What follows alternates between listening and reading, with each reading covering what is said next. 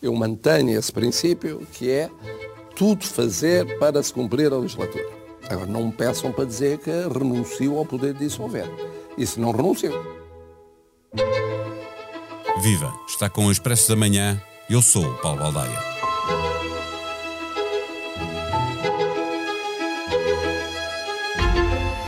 Marcelo deu uma guinada e até parece que desistiu de pôr a mão por baixo do governo. Mas o momento é de ruptura?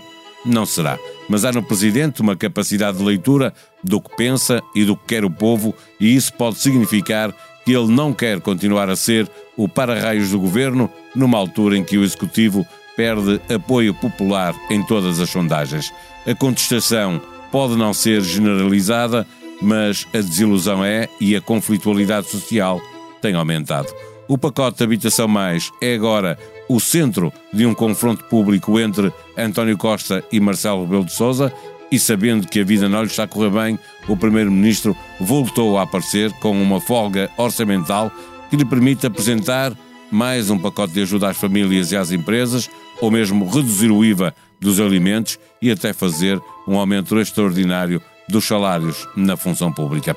Falta saber o que será capaz de fazer a oposição, isso também conta na análise que o Presidente faz da situação política. Se o PSD não se mostrar capaz de agregar os descontentes com o governo socialista, se continuar a permitir que o potencial de crescimento do Chega e da iniciativa liberal seja superior ao seu, o mais provável é que a legislatura siga até ao fim. Até porque, é bom não esquecer, o PS tem uma maioria no Parlamento. Neste episódio, conversamos com Ângela Silva, a jornalista do Expresso, que acompanha a atividade política do Presidente da República. O Expresso da Manhã tem o patrocínio do BPI. Eleito Banco do Ano em Portugal em 2022 nos prémios Bank of the Year pela revista The Banker do grupo Financial Times. Este prémio é da exclusiva responsabilidade da entidade que o atribuiu. Banco BPI SA, registado junto do Banco de Portugal sob o número 10. Viva Angela Silva, a percepção presidencial de que a maioria é requentada e o governo está cansado é o prenúncio de que as relações não voltarão a ser o que sempre foram.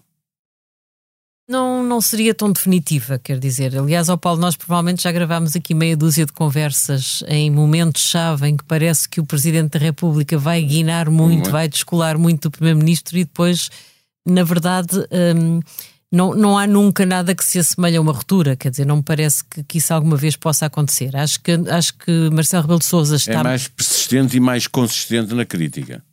É mais persistente e mais, sim, insistente na crítica, sem dúvida. Portanto, tem, tem posto mais pressão sobre o governo, isso acho que é inquestionável, porque há uma maioria absoluta e, portanto, ele percebe que tem que pôr mais pressão para que o Partido Socialista não fique a funcionar em, em, rota própria, não é? Sozinho, isolado, cada vez mais, a ouvir menos o país e as oposições.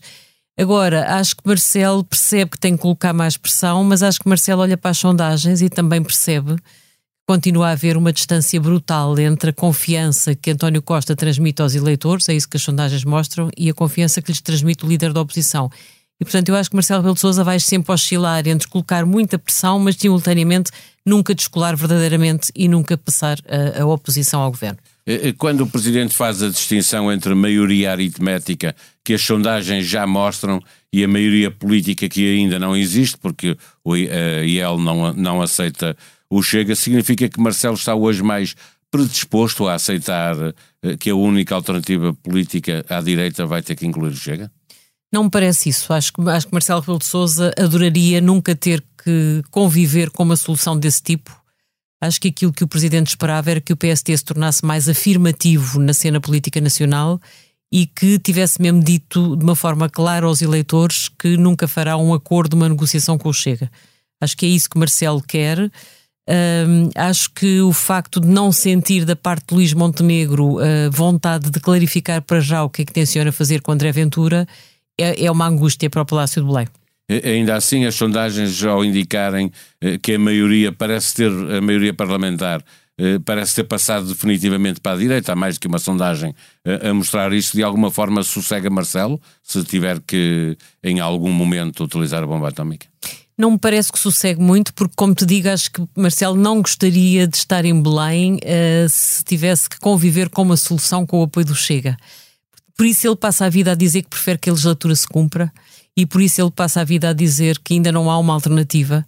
Disse na recente entrevista à RTP, portanto, que ainda não há uma alternativa. Fez até uma conta que eu acho que foi uma conta um bocadinho aldrabada, porque o presidente diz: bom, o PSD não consegue valer mais do que os outros. Mais do dobro. Mais do dobro do que os outros partidos à direita juntos.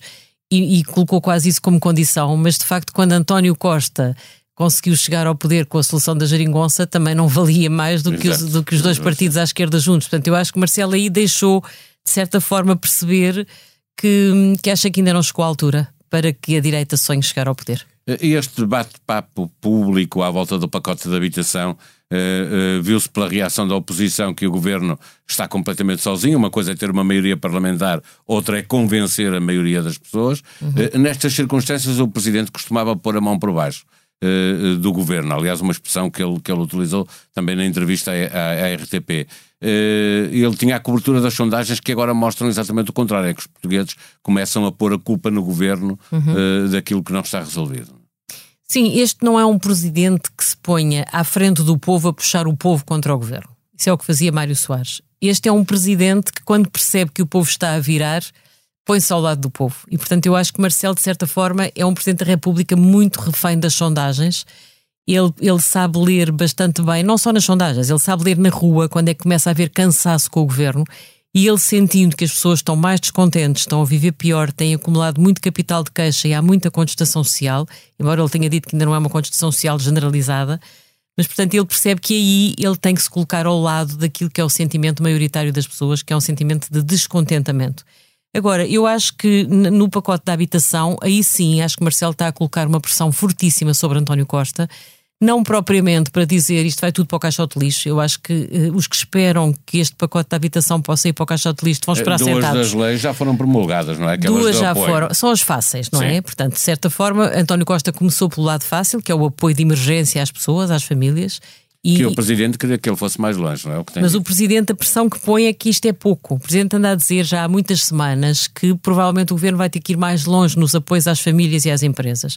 E aquilo que se está a ver hoje no debate que está a acontecer no Parlamento é que António Costa percebe que tem uma folga orçamental, a boa gestão que as finanças públicas, que, que o Ministério das Finanças tem feito das contas públicas, obriga, não só lhe permite, como obriga a dar mais apoio às famílias. E isso é muito pressão do Presidente da República, a pressão que, que ele tem feito uh, é também uh, provoca este resultado que estamos a ver. Provoca embora, provoca, embora eu acho que António Costa percebe que, além da pressão do Presidente da República, tem a pressão da opinião pública, tem a pressão das pessoas e, portanto, também sabe muito bem ler os sinais e compreende que de, com um descontentamento a crescer uh, e ele com três anos e tal ainda para, para cumprir a legislatura vai ter mesmo que acudir às pessoas. Nós estamos a viver uma situação de emergência, acho que ele percebe isso e Marcelo tem ajudado, porque fala disso nas ruas, está sempre a dizer que é preciso mais apoios, que é preciso mudar este pacote da habitação. Ele hoje deixou transparecer que aquela medida mais polémica do pacote, que é o arrendamento coercivo, que pode vetá-lo. Ele disse havia várias hipóteses, promulgar se ele for melhorado, um, mas também há a hipótese de devolver ao Parlamento. Portanto, o que ele está a dizer é ou melhoram isto ou isto e vai, até vai levar com o para o Tribunal Constitucional, não é? Uh, no caso do arrendamento coercivo. Pode, embora eu acho que Marcelo Rebelo de Sousa tem corrido alguns riscos junto do Tribunal Constitucional. Já aconteceu nas últimas vezes o Tribunal Constitucional muitas vezes não lhe dar razão. Não sei se ele vai correr muitos riscos. Mas ele também disse agora que, uh, ou ele pensando que é inconstitucional, ou alguém pensar que é inconstitucional, uhum. e há uhum. muito na oposição quem pense, quem pense que ele que poderia enviar, não é? São declarações recentes dele. Sim, Ou seja, embora deixa, eu... deixa tudo em aberto. Deixa tudo em aberto. Eu não me admiraria que se essa medida avançasse na versão tal como está hoje, que levasse com o veto presidencial. Eh, olhando para, para uh, o que o governo tem estado a fazer e o, e o que diz o, o Presidente da República, não há uma contestação generalizada, mas há uma desilusão generalizada uhum. com aquilo que o governo está a fazer. Será que o Presidente já não acredita que o governo é capaz de dar a volta? Quer dizer, eu acho que, acho que a partir do momento em que olha para as sondagens e percebe que, uh, há, sei lá, não, não, sei contabilizar em número de votos, mas o, PST, o PS caiu para aí, eh, quase 20 pontos uh, para a abstenção. Portanto, aquilo que as sondagens mostram o é que os eleitores que fugiram do Partido Socialista ainda não se alocaram verdadeiramente em nenhum outro partido, fugiram para a abstenção. Normalmente essas fugas são muito difíceis de recuperar e, portanto, Marcelo sabe isso, não é? Agora, também sabe que António Costa é um grande político e, como se vê hoje, quer dizer, hoje assistindo ao debate que está acontecendo no Parlamento, já fala de subida de salários na função pública, já fala de baixar o IVA sobre os bens alimentares, uma medida que até aqui ouvimos os socialistas a dizerem que não fazia sentido porque em Espanha essa medida não resultou para combater a inflação.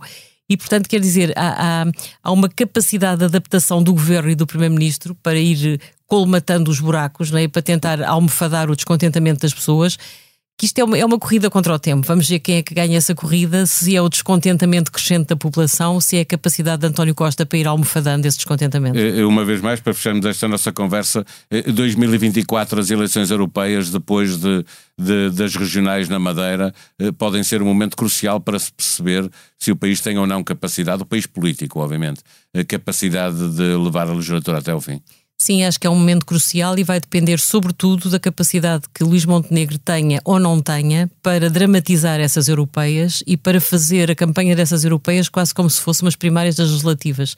Ele vai ter que ter capacidade para apelar ao voto útil, para tentar evitar que haja uma concentração grande de votos no Chega e na Iniciativa Liberal, porque isso pode comprometer que ele tenha um resultado uh, verdadeiramente positivo, quer dizer, ele corre o risco, repara, se o Chega eleger dois deputados, dois eurodeputados, se a Iniciativa Liberal eleger um ou dois, se o CDS conseguir manter um eurodeputado, o PSD corre o risco de quase não ganhar as europeias. Portanto, ele vai ter que dramatizar o apelo ao voto útil, vai ter que explicar que as europeias são umas primárias legislativas. Se conseguir fazer isso, realmente podemos sair dessas europeias com um, um xadrez partidário, uma perspectiva de novas maiorias bastante mais consolidada. A meio da semana é a altura de começar a fazer a playlist de podcasts do Expresso e da SIC. Na noite da má língua, quem vai suceder a Marcelo? Júlia Pinheiro oficializou a sua candidatura, visto que conhece as figuras públicas mais influentes. Rui Zinck, eterno candidato ao Nobel, promete melhor educação nas escolas. O único candidato do PS, Manuel Serrão, promete aumentar o horário de trabalho semanal, enquanto Rita Blanco promete oferecer os melhores ministérios aos seus amigos, os animais. Em subordinação à Marinha e a visita de Xi Jinping a Moscovo são os temas centrais no Sem Moderação desta semana. No debate estão Francisco Mendes da Silva, José Eduardo Martins, Pedro Delgado Alves e Daniel Oliveira. Para ouvir diariamente o Economia Dia a Dia. Em dois, três minutos, Teresa Amaro Ribeiro fala dos temas económicos que marcam a atualidade. A sonoplastia deste episódio foi de João Luís Amorim. Tenham um bom dia, voltamos amanhã. Até lá.